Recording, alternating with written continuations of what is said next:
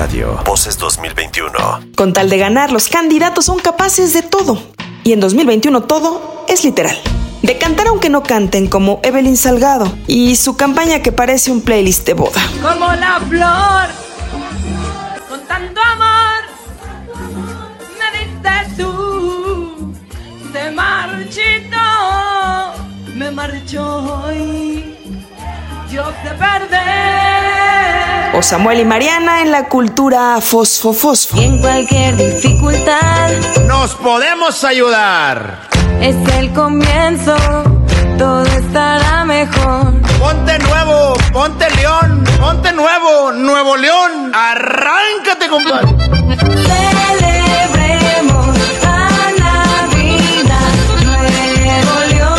Bailar aunque no bailen, como Poncho Cabañas.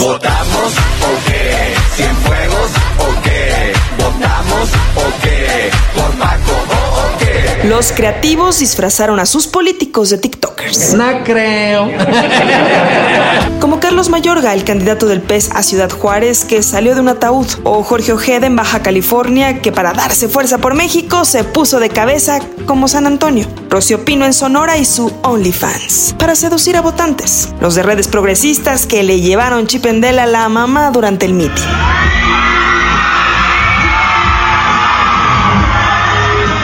La propuesta, aquí lo que se necesita es valor. Según la candidata del PAN a la gobernatura de Guerrero, Lilia Garzón. Mi voto es de verdad. Vamos a ganar. A huevo que sí se puede. Y en el debate, cuando del ring quieren saltar a la política como tinieblas, candidato a la alcaldía de Venustiano Carranza de redes sociales progresistas que no supo a qué se refería la moderadora cuando lo cuestionó sobre la comunidad lésbico, gay, bisexual, transgénero, transexual, travesti, intersexual, queer. ¿Quiere que le repita la pregunta?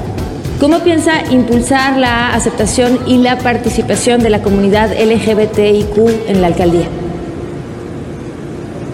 Perdón. ¿Sí?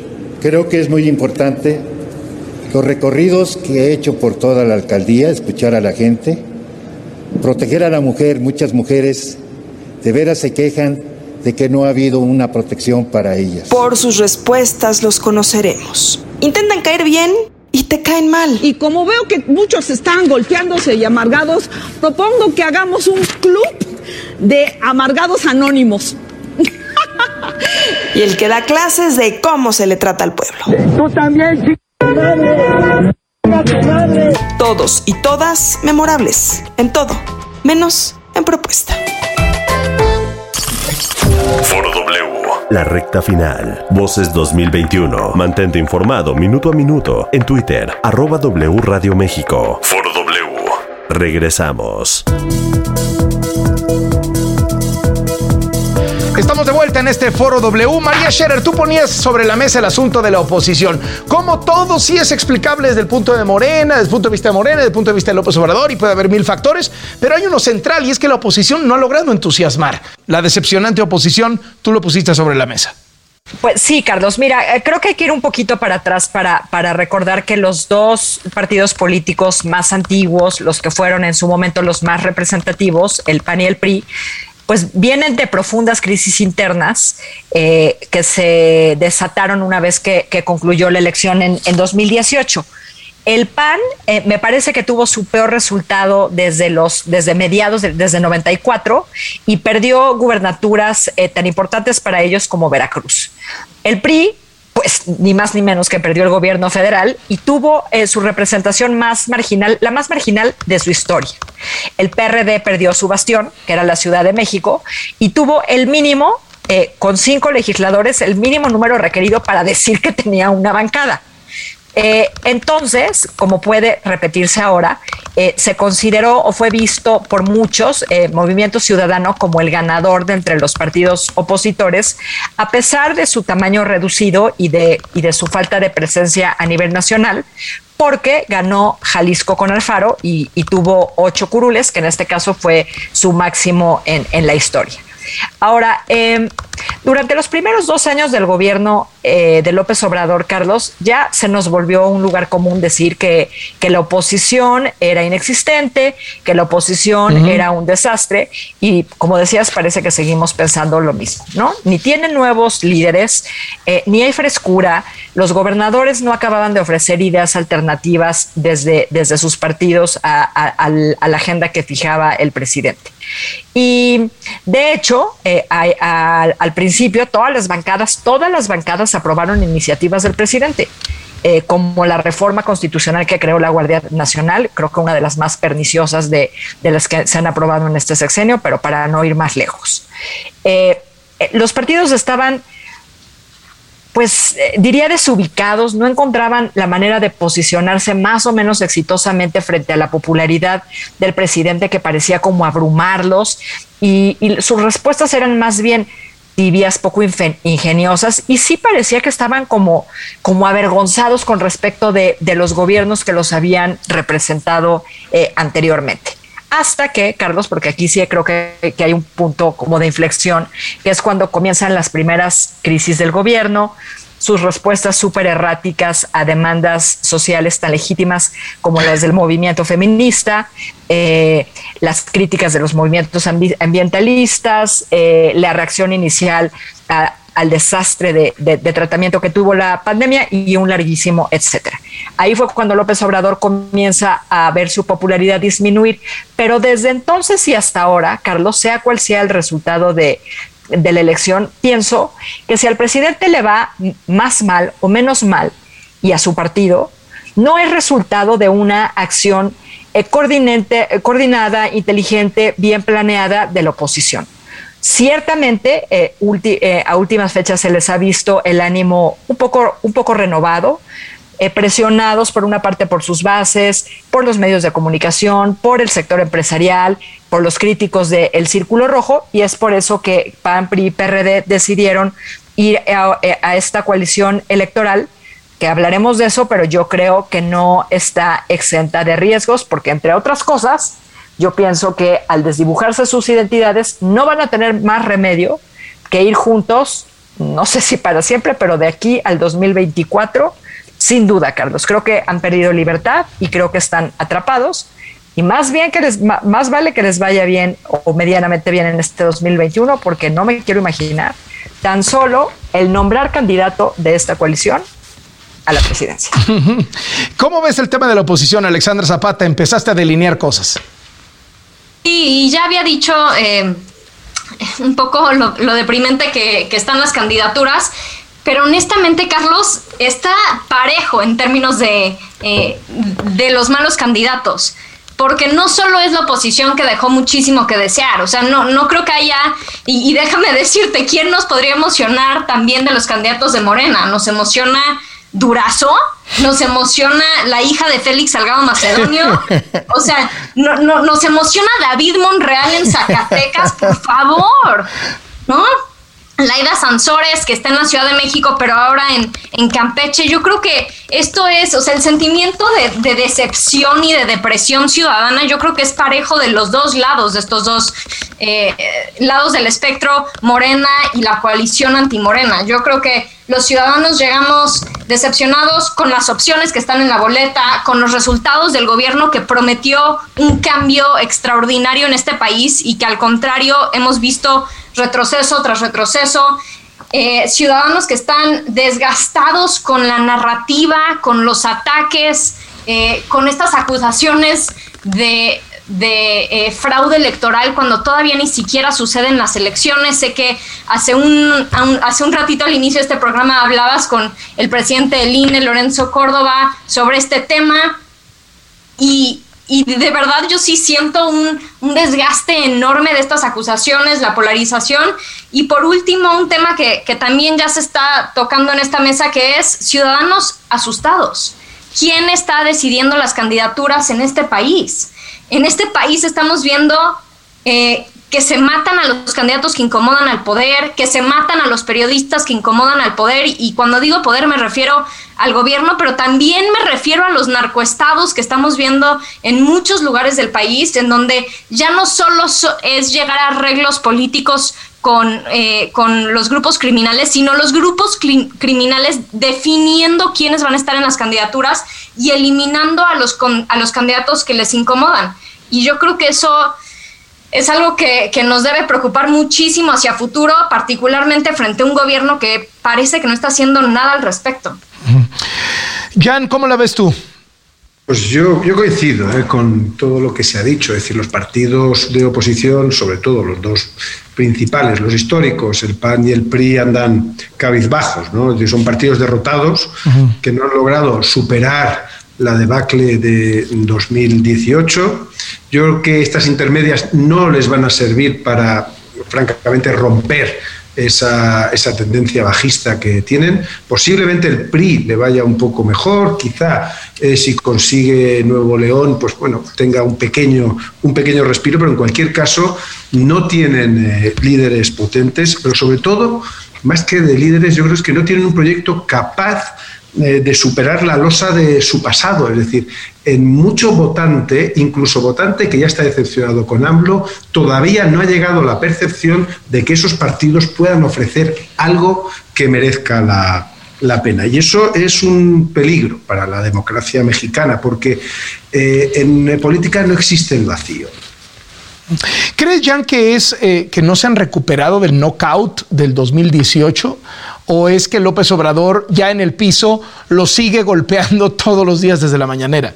O sea, no, no, no es que les hayan contado los ocho de protección como en el box, sino que el boxeador ya con ellos en la lona sigue pa, pa, pa, pa, Llegan, pegándolos. eh, o que llegan eh, populismos muy duros. Es decir, ya vivimos aquí un cierto populismo, pero llega- llegan tendencias que pueden ser aún más peligrosas. ¿no?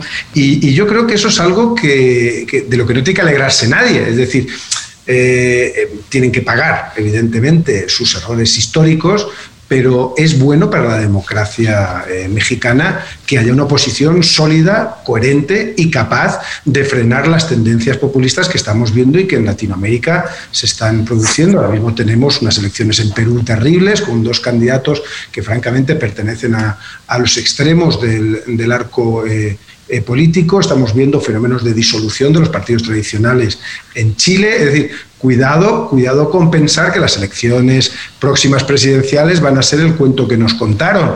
De, bueno, pues va a ser una elección entre Sheinbaum y Ebrard o, Mm. o de, o de- o de cuestiones ya conocidas. Puede surgir, en Nuevo León lo vimos eh, en las pasadas, un candidato independiente como el Bronco que nadie se esperaba. Fue el primer candidato independiente en ganar una gobernatura en México y es un personaje que francamente tiene espinas por todas partes. Es decir, cuidado con que eh, esa derrota de los partidos tradicionales de la derecha y del centro derecha eh, persista mucho tiempo porque ese espacio va a ser utilizado por alguien y estoy seguro que en México hay empresarios, hay gente que tiene eh, ganas y ambiciones para ocupar ese, ese espacio de una forma eh, muy populista.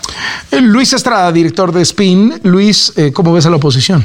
Bueno, yo creo que, Carlos, hay que partir del- lo más importante que sucedió en 2018 y es cómo Morena absorbió prácticamente toda la base electoral del PRI. Eso fue lo que le dio el impulso para que eh, pudiera obtener ese porcentaje de, de votación. Yo te diría, eh, la, la encuesta, me parece el financiero que salió aproximadamente hace un mes, detalla cuál es el perfil sociodemográfico de los votantes de Morena y son prácticamente los que el PRI tuvo durante tanto tiempo y lo que te refuerza es que eh, López Obrador está capitalizando en esa división que existió durante mucho tiempo. El PRI, pues sabemos, ha sido de centro, de izquierda, de derecha, de ultraderecha, en fin, eh, toda esa eh, lógica o eh, ideología que, que proyecta López Obrador apela directamente a una parte del electorado y es ahí donde el principal eh, pues damnificado de la elección del 2018 es el PRI. De ahí también, por supuesto, la división interna del PAN que se también se venía gestionando pues desde el momento en que perdió la presidencia en 2012. Yo creo que esas do- esos dos momentos para los dos grandes partidos históricos de México, pues los tienen en buena medida revueltos a nivel nacional, pero también vemos cómo en los estados, pues en varios lugares están consolidados, hay bastiones de- del PAN, hay bastiones del PRI, y vamos a ver cómo se, se mueve todo eh, en las elecciones locales sobre todo. Pero esta realineación, como te digo, de votantes que eran del PRI y que se fueron a Morena, estamos viendo cómo en algunos casos están regresando directamente al PRI y que pues eh, a fin de cuentas los votantes en todos lados, no nada más en México y no nada más en esta elección, siempre votan con la mira hacia atrás, como viendo en un espejo retrovisor, qué es lo que ha hecho el gobierno últimamente por ellos. Y si lo que el presidente López Obrador y su gobierno no les satisface, especialmente yo te diría, con el nivel de expectativas que ha generado eh, todos los días, desde la conferencia de prensa, sus informes, sus videos en fin de semana, en fin, creo que ahí es donde el presidente mismo pues no les cumple, hay todo un déficit que va a ser castigado en las urnas y el momento de escoger esos votantes que por un momento se fueron a Morena podrían regresar fácilmente a apoyar a esos partidos, especialmente en los estados. Vamos a ver cómo es que se reacomodan los porcentajes de voto, pero yo creo que al PAN y al PRI claramente les va a ir mejor que como les fue en 2018 y esto es gracias en buena medida al desempeño del gobierno de López Obrador. Rubén Salazar, director de Telecta.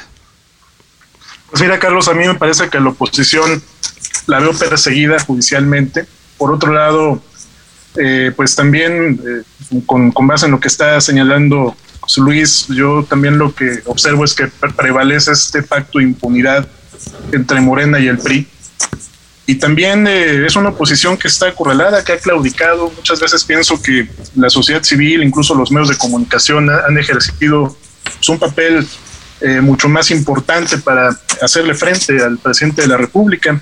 Claro está que dentro, dentro del propio PRI ha habido ciertas disidencias en este sentido. Podríamos observarlo quizá con el candidato a la gubernatura de Nuevo León, que es quizá el único que le ha hecho frente, ya fue a denunciarlo por su injerencia en el proceso electoral ante la OEA pero pues la verdad es que en realidad el espacio vacío que, que ha quedado por, por, todas estas crisis que hemos comentado de la pandemia, de la línea del 12 del metro, no ha sido ocupado por, por el PAN ni por el PRD, carecen de un proyecto de nación específico, eh, no tenemos tampoco liderazgos que puedan hacerle frente al presidente, pues por también todos los antecedentes y perfiles que, que, ya conocemos, ¿no? que arrastran también en materia de corrupción y que el presidente me parece ha sabido aprovechar. Es el único que, que me parece, a diferencia de sus antecesores, pues se ha tomado muy en serio ¿no? este papel de perseguirlos por la vía judicial y eso sin lugar a dudas eh, a la oposición pues la, la, ha logrado anular ¿no? y tener en un papel secundario dentro de la política mexicana. A veces pienso que la sociedad civil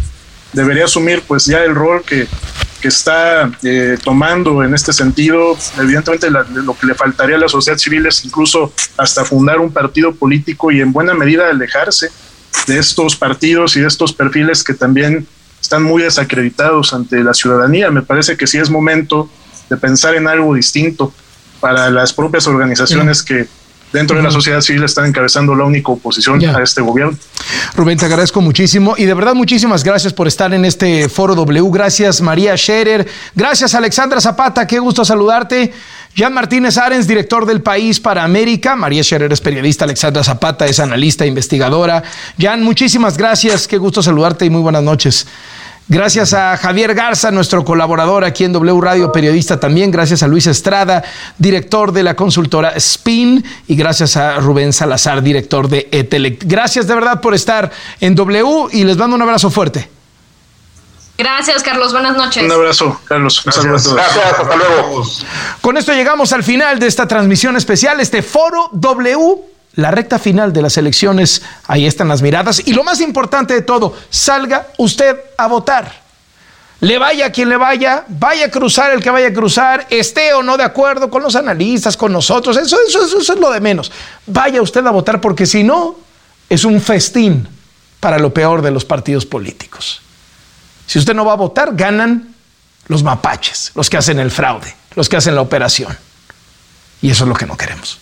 Gracias por sintonizarnos. Muy buenas noches. W Radio presenta por W la recta final. Voces 2021. ¿Qué dicen las encuestas? ¿Cuál será el reto para el INE? ¿Cuáles serán los retos para los candidatos? ¿Cómo llega México a las elecciones? Por W la recta final con Carlos Loret de Mola. Voces 2021. W Radio. Voces 2021. 2021. Vamos a escucharnos.